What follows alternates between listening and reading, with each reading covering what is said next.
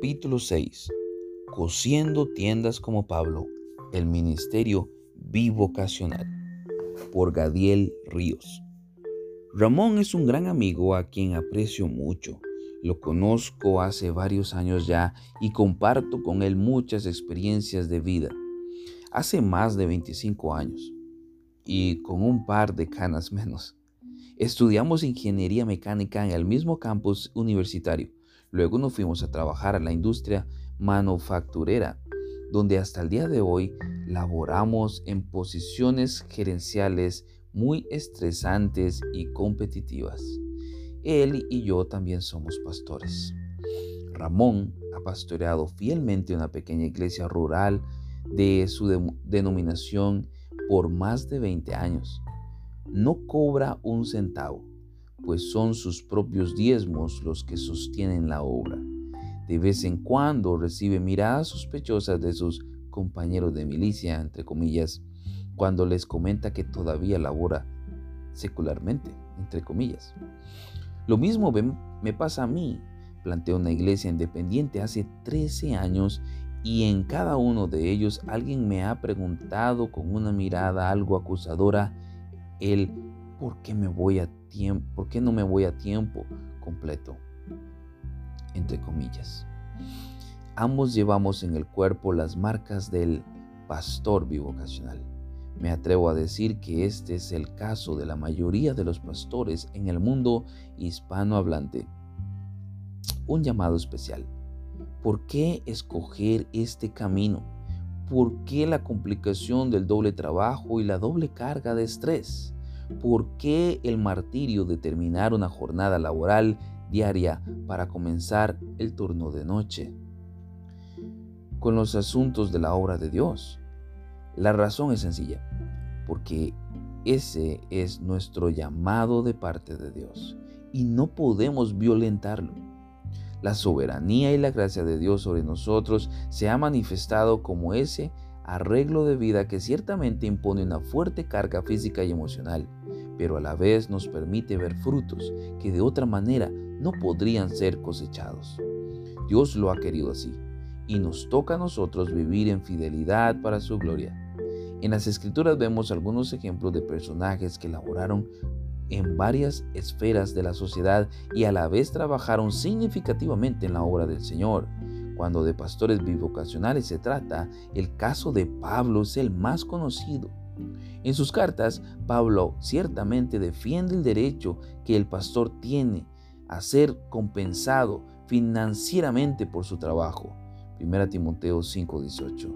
Pero en su caso particular decidió en varias ocasiones sostenerse a sí mismo con su labor comercial, Hechos 18, para no entorpecer la obra y el testimonio. En el Antiguo Testamento vemos figuras como Daniel, quien laboró en la política y administración pública.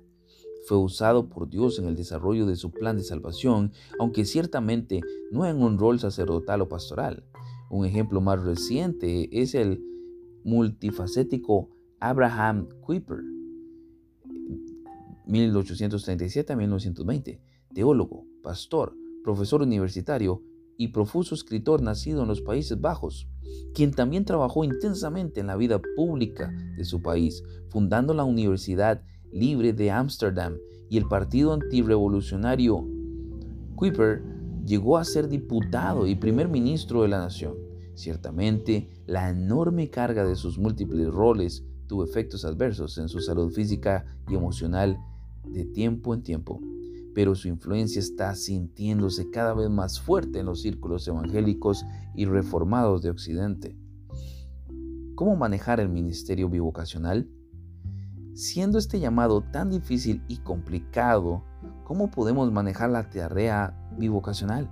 Entre las experiencias vividas, las exhortaciones de gente de Dios y el compañerismo de algunos santos que ayudan a llevar la carga, quisiera proponer algunos consejos para aquellos que están llamados a servir en ambas esferas al mismo tiempo. Número 1. Tu familia es primero. Este consejo es para todo tipo de ministerio pastoral y en el bivocacional resulta imprescindible. En este mismo libro hay un par de capítulos que tratan específicamente sobre el matrimonio y los hijos. El doble cansancio producirá doble oportunidad para el desánimo y la tentación, lo cual puede destruir un matrimonio en un abrir y cerrar de ojos. Asimismo, la negligencia en el uso del tiempo que debemos dedicar a nuestros hijos ciertamente arruinará sus vidas espirituales y no hay cantidad de éxito ministerial o profesional que compense eso. Asegúrate de priorizar a tu familia, de agendar tiempo para ellos y que sepan que son lo más importante en tu vida. Número 2. Tu tiempo es limitado. La iglesia y tú mismo deben entender esto. El pastor bivocacional no puede manejar la cantidad de asuntos que el pastor a tiempo completo logra realizar en el mismo periodo de tiempo. La congregación tiene que ser educada en cuanto a las limitaciones reales que tiene su pastor principal y a la vez el pastor tiene que autoimponerse restricciones en cuanto a la cantidad de trabajo pastoral que podrá realizar. Habla honestamente con tu iglesia, deja que te conozcan, que sepan que aunque estás ocupado, también tienes un profundo interés en ellos. La pluralidad de ancianos es vital. Como resultado del punto anterior, escoger e instalar un grupo de ancianos, pastores, que se dividan las responsabilidades del cuidado de la congregación será vital para la salud y la seguridad de la obra. En mi caso, mis talentos más fuertes son en la visión estratégica, la enseñanza y la predicación. Dios me ha dado la oportunidad de tener trabajo conmigo a varios varones de Dios que están retirados de la vida laboral y llevan la carga del cuidado pastoral en mi lugar durante la semana. Visitación a hogares, hospitales, funerarias y consejerías. El capítulo 14 de este libro, El pastor y su equipo de trabajo, te ayudará en este sentido. Número 4. Los descansos frecuentes son necesarios. El cuerpo y el alma se resentirán por la cantidad de trabajo y ansiedad a la que están siendo sometidos. Es imperativo que nos desconectemos frecuentemente de la labor ministerial para poder recargar las baterías y aclarar nuestro pensamiento.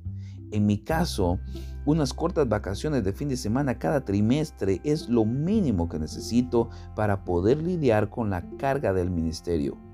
No necesariamente estamos hablando de salir a un hotel lujoso y gastar dinero, sino más bien de desconectarse totalmente de la actividad de la congregación, confiando en que el Dios de la obra cuidará muy bien de ella.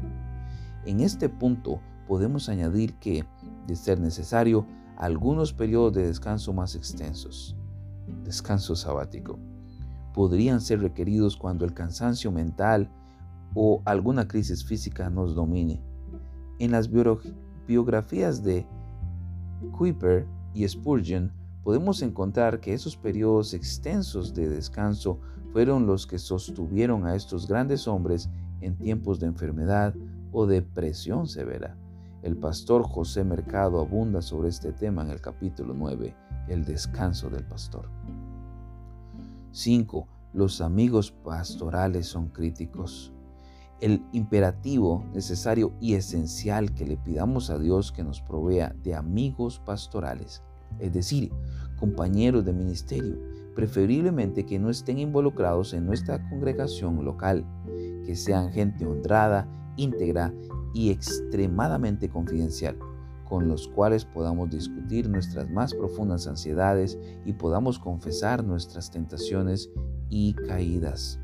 Santiago 5:16 somos ejemplo para la iglesia que el Señor ha puesto en nuestras manos. Primera de Timoteo 4:12. Y es importante entender que una caída nuestra tiene efectos devastadores en la vida espiritual de mucha gente.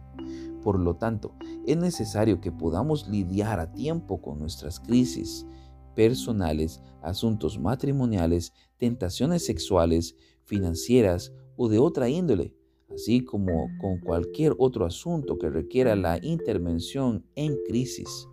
Para ello están nuestros confidentes, nuestros verdaderos compañeros de batalla, los que no están ahí para juzgar y criticar, sino para cuidar y corregir con amor y desinterés.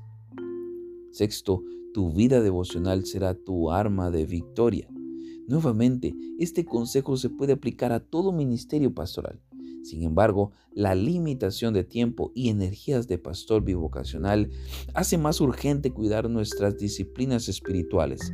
Sin duda, cuando he pasado tiempo con Dios en oración privada, además de leyendo intensamente la palabra, estoy más preparado para la batalla y veo la mano de Dios operando en la congregación. Asimismo, la práctica regular del ayuno y la meditación en silencio son fuentes de fortaleza espiritual muy necesarias para nuestra labor. En mi caso particular, las primeras horas de la mañana son en las que mejor me puedo concentrar en la oración y la lectura. En la lectura. Adicional a esto, la lectura regular de libros doctrinales, la vida cristiana, históricos, apologéticos y de biografías aportan significativamente al crecimiento ministerial por lo que lucho por no dejar caer este hábito que tanto beneficio ha traído a mi vida. Finalmente, encuentro muy saludable participar en conferencias pastorales, pues me permite expandir la visión ministerial y conocer a otros pastores que motivan mi fe para creerle a Dios cada día más. En una ocasión, mientras debatía acerca de la decisión ministerial que debía tomar, un amado pastor me comentó, tranquilo, que el que invitó paga. No importa cuán difícil y cuán arriba sea el camino por el cual nos ha adentrado el Señor de la mies, la victoria final es segura, porque Él es quien produce en nosotros tanto el querer como el hacer por su santa voluntad. Filipenses capítulo 2, verso 13.